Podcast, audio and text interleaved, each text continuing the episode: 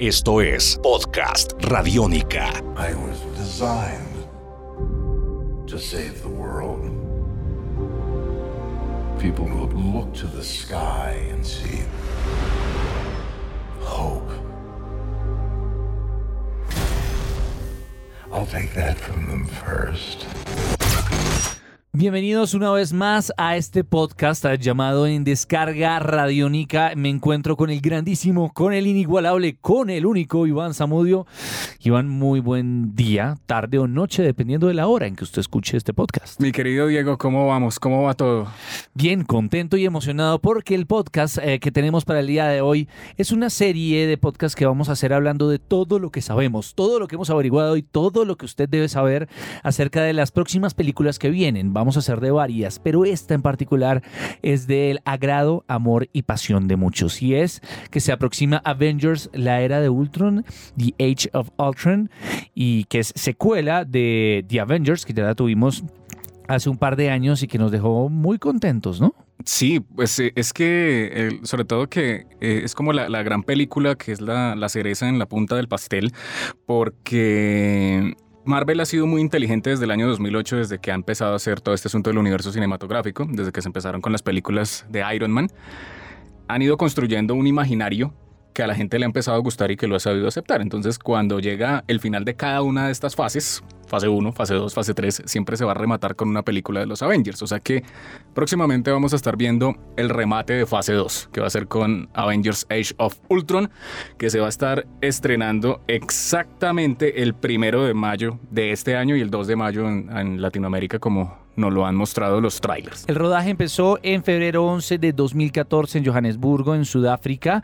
¿Cuáles son las historias que inspiran lo que será esta saga de Ultron, la era de Ultron, en la segunda entrega de los Avengers, Iván? Yo pienso que más que hablar sobre cómics hay que hablar sobre autores, autores de, de historieta, sobre todo de historieta británica que se han ido a trabajar a Marvel Comics, que han sido hombres eh, brillantes, que han aportado todos los conceptos que se han logrado llevar al cine, como por ejemplo Warren Ellis y Eddie Granoff, que fueron los que ayudaron al concepto de, de este Iron Man tecnológico, hombre máquina, para las películas. Por ejemplo, el señor Mark Millar, creador de los Ultimates, que es sin lugar a dudas el cómic que más han utilizado eh, en cuanto a, a, todas las películas en general, a todo lo de Avengers. Porque es el más moderno, tiene la visión claro. más moderna de una visión, entre comillas, realista que podía llevarse al cine, ¿no? Claro, es que precisamente eh, también DC Comics quiso hacer lo mismo con los New 52s, con esta nueva línea uh -huh. editorial, que es volver a contar todas estas historias de estos superhéroes que vienen desarrollándose más o menos desde la época de finales de los 30,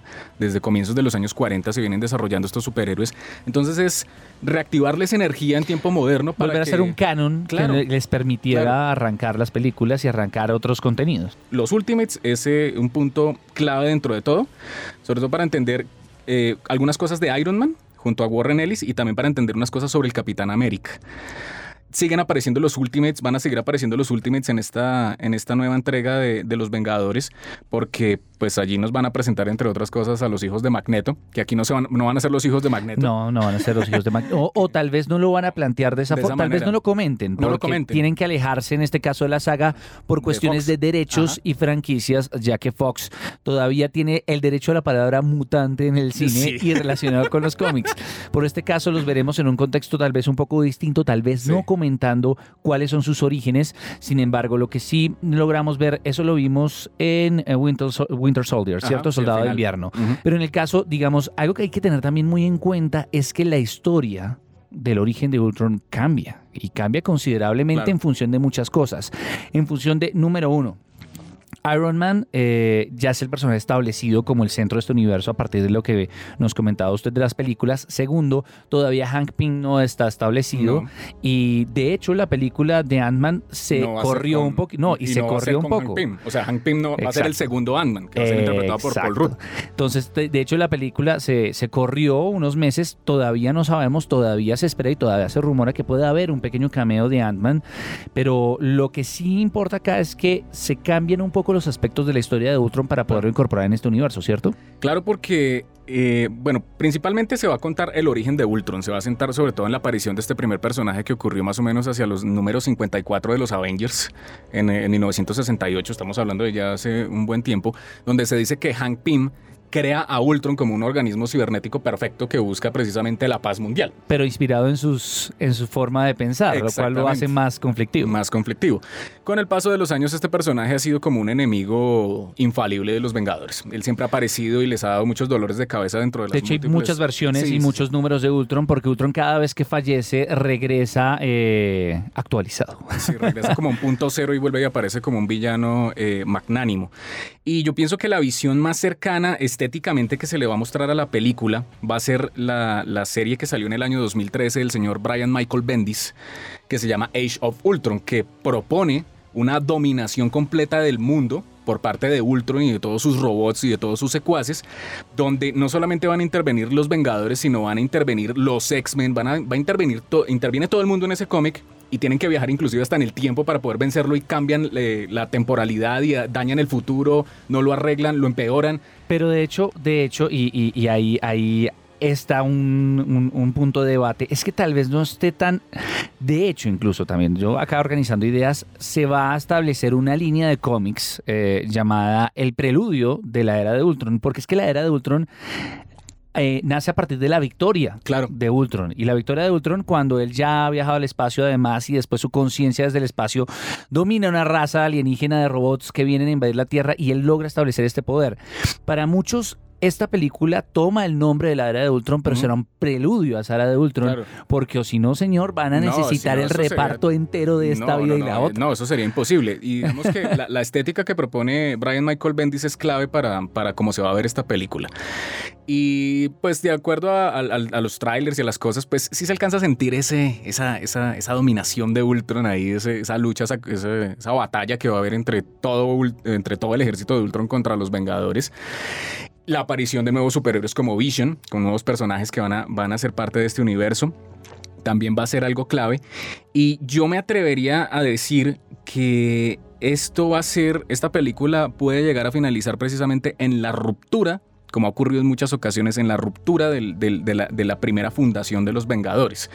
Para los planes de las películas que vienen a futuro es que este equipo como lo conocemos se va a partir en algunas partes. Van a salir algunos personajes y van a empezar a entrar otros dentro de lo que va a ser fase 3. Usted me está pintando ya algo que ya debe decir. Dígalo claramente. ¿Qué? Guerra civil. Guerra civil. Porque hay unos cómics que son escritos también por Mark Miller. De nuevo aparece Mark Miller como un genio, uno de los más grandiosos eh, escritores de historieta moderna, donde eh, pues se plantea como una, una, disputa política muy similar a los eh, republicanos y a los demócratas, pero en este caso es Iron Man contra, contra el Capitán América.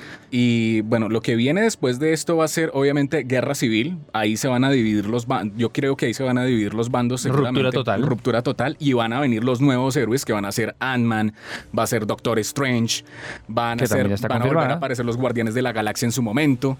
Va va a aparecer un nuevo tándem de superhéroes que va a ayudar a revitalizar todo esto. Es que esa es la otra. Yo quería también preguntarle a usted, que era uno de, las de, los temas que queríamos tomar en este, en este podcast, era, ¿estamos exprimiendo demasiado de género? Eh, yo creo que sí.